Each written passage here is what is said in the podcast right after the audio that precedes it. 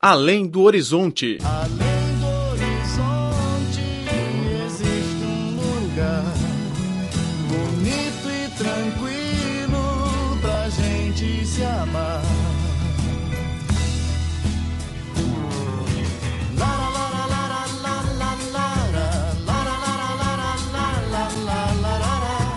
Olá, caro ouvinte, bem-vindo a mais uma edição do Além do Horizonte. Sou Laura Lee.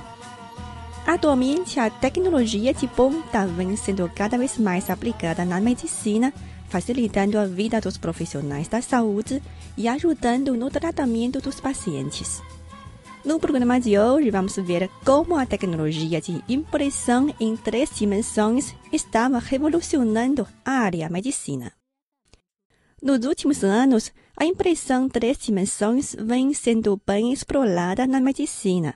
Contudo, na área de oftalmologia, ainda está em fase de testes.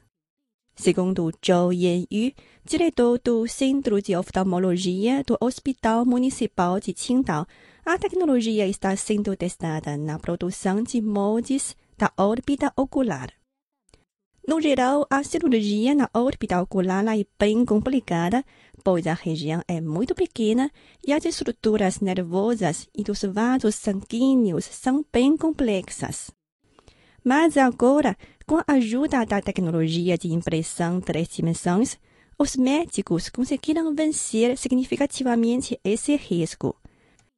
Antes de realizar a operação, os médicos fazem uma tomografia computadorizada e, baseado nos dados obtidos, produzem um molde da região com impressora três dimensões. Este procedimento auxilia os profissionais a realizar uma cirurgia mais apurada, explicou Zhou Yanyu.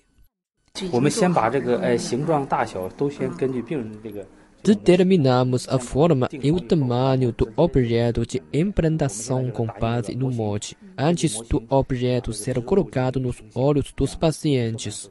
Este procedimento reduz bastante o tempo da cirurgia e eleva a eficiência.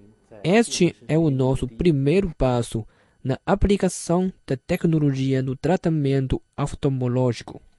Em comparação com o método tradicional, a impressão três dimensões possibilita aos médicos a prever o formato do futuro implante, reduzindo as chances de rejeição e acelerando a recuperação dos pacientes. O diretor do Centro de Oftalmologia está otimista com o futuro da tecnologia, que, segundo ele, irá produzir materiais de implantação verdadeiros e até tecidos bioativos, como a córnea, ao invés de apenas o molde. 嗯，在 3D 打印方面，首 a tecnologia de impressão 3D foi utilizada primeiro na ortopedia e na recuperação, e depois na estomatologia. Em relação à área oftalmológica, como a órbita de óleo é muito parecida com a ortopedia, acho que a tecnologia vai funcionar bem nessa área. O próximo passo é produzir, com a impressão 3D, verdadeiros materiais de implantação. E depois, tentaremos imprimir alguns tecidos bioativos, como a córnea. Na prática, a impressão três dimensões não é a única tecnologia de ponta que está revolucionando a medicina. Outro exemplo é o sistema robótico Da Vinci O Hospital Subordinado à Universidade de Qingdao é um dos primeiros da China a realizar cirurgias com robôs, com 927 operações desde a instalação do sistema em 2014. O médico faz o procedimento operando diretamente os aparelhos com a ajuda de uma câmera de alta definição. O Li Qun, assistente do presidente do hospital, disse. 啊，一个呢， 它是那个全仿制三维的，就你进去看以后，完全就是 O primeiro é a imagem de três dimensões. Ao fazer a operação, o médico não precisa mais de óculos. Com a ajuda da máquina, a visão é ampliada dez vezes. Segundo, o sistema robótico imita perfeitamente os movimentos do pulso e das mãos humanas, sendo bem flexíveis. Terceiro, o sistema pode reduzir a fadiga dos médicos e resolver o estremecer das mãos. O sistema robótico não só eleva a precisão da cirurgia, como também reduz o trauma dos pacientes, que precisam ser internados por menos dias e, por conta disso, reduz os custos da cirurgia. 微创的优势最大，很重要很重要，就是它能早出院、早康复。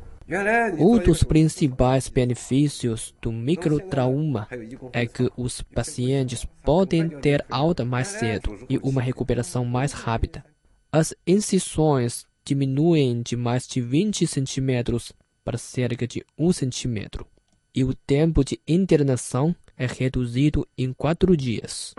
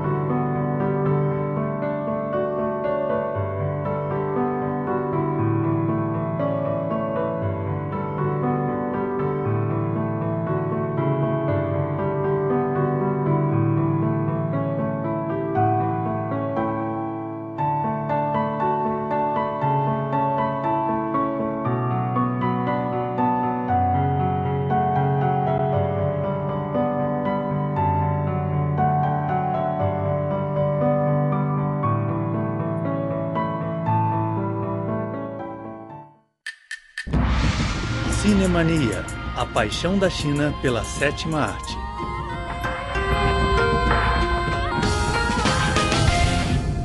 Olá, caro ouvinte, bem-vindo a mais uma edição do programa Cinemania. Sou Laura Lee. E eu sou Denise Mello. Nas férias de verão deste ano, a adaptação do clássico chinês A Lenda dos Deuses estreou nas salas de cinema da China O livro original Apoteose dos Heróis, escrito cerca de 400 anos atrás por Xu Zhonglin, relata histórias lendárias da China, sendo uma das obras representativas que exploram os deuses e demônios da cultura tradicional chinesa. 就凭你这邪魔外道，也想天下归心？游戏才刚开始。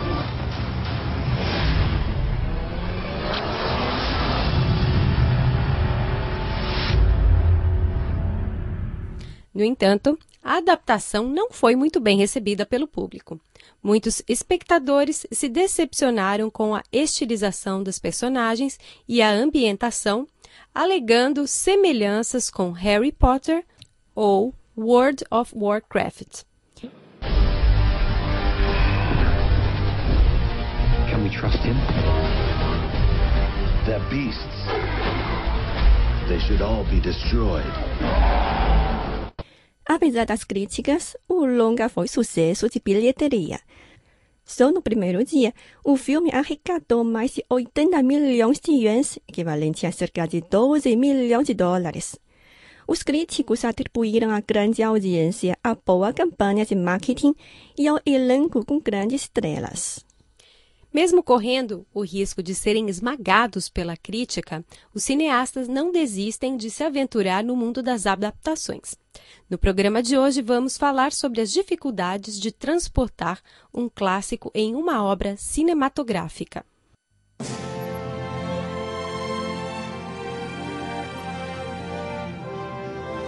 Uma das melhores adaptações de todos os tempos é o filme Gone with the Wind, em português conhecido como E o Vento Levou. A escritora e jornalista norte-americana Margaret Mitchell concluiu romance em 1936, depois de uma década de trabalho. A atriz britânica Vivian Leigh deu vida à protagonista Scarlett O'Hara. Muitas das cenas interpretadas por ela ficaram na memória dos cinéfilos. Destaque para A cena em que a criada negra ajuda a moça a vestir o espartilho. Kitchen. I won't need to buy it. Oh, yes, and you is. You's going to eat every mouthful of this. I'm not.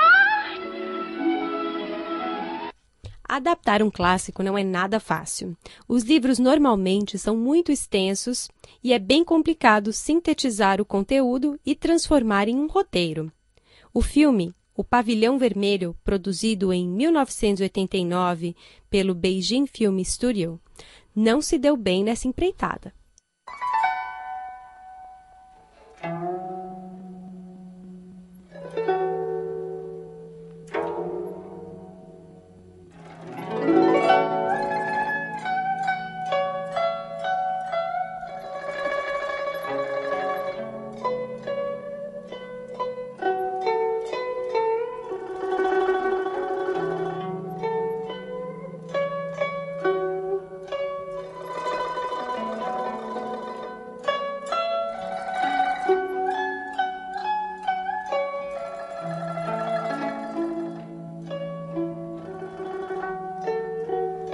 O Pavilhão Vermelho, do escritor da dinastia Qing, Cao Xueqin, é uma das obras mais famosas da China e contém um grande volume de informações.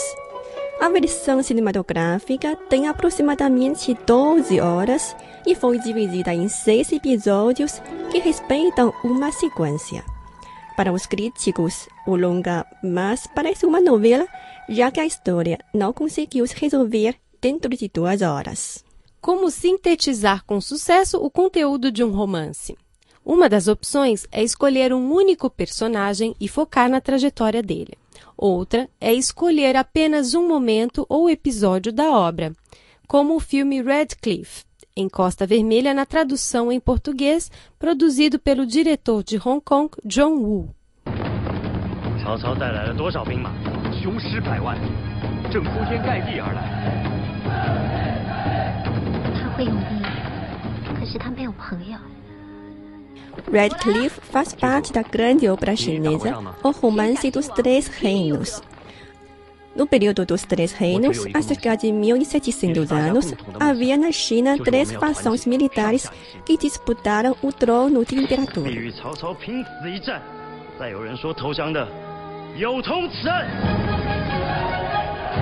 No ano 208 d.C., Cao Cao, depois de reunificar a região norte da China, planejou avançar o sul, combatendo as forças de Sun Quan na região do rio Yangtze e de Liu Bei, que dominava a atual província de Hubei. Para enfrentar os 200 soldados de Cao Cao, Sun Quan e Liu Bei decidiram formar uma aliança. Como a maioria dos soldados de Cao Cao era do norte e não estavam habituados a lutar nas águas, Cao Cao ordenou que as embarcações fossem conectadas com cadeiras de ferro e correntes para facilitar o deslocamento dos soldados. Ao descobrir a estratégia do inimigo, as forças aliadas decidiram usar o fogo para Cao Cao. Em uma noite que o vento corria em direção às embarcações de Cao Cao, o general das forças aliadas, Huang Gai, se aproximou do adversário com um pequeno barco e fingiu se render. O barquinho estava cheio de palha umedecida com óleo. Quando estava bem próximo das tropas de Cao Cao, Huang Gai ordenou incendiar o local. O fogo se espalhou com a ajuda de vento. E como os barcos de Cao Cao estavam conectados, foram rapidamente consumidos em chamas, causando muitas mortes e destruição no exército de Cao Cao. O filme Redcliffe é um exemplo de adaptação de sucesso. Existe, porém, alguns grandes fiascos, como o filme hollywoodiano Guerra e Paz de 1956 e protagonizado pela lendária atriz Audrey Hepburn. Para simplificar o vasto conteúdo do livro, o roteirista eliminou um dos pontos decisivos da trama e focou no triângulo amoroso entre Natasha, André e Pierre. A adaptação não mostrou os conflitos nem as reflexões filosóficas do homem com a guerra, fazendo do roteiro uma medíocre história de amor. Caro ouvinte, encerramos aqui o programa Cinemania de hoje. Obrigada pela sintonia. Até a próxima. Tchau, tchau.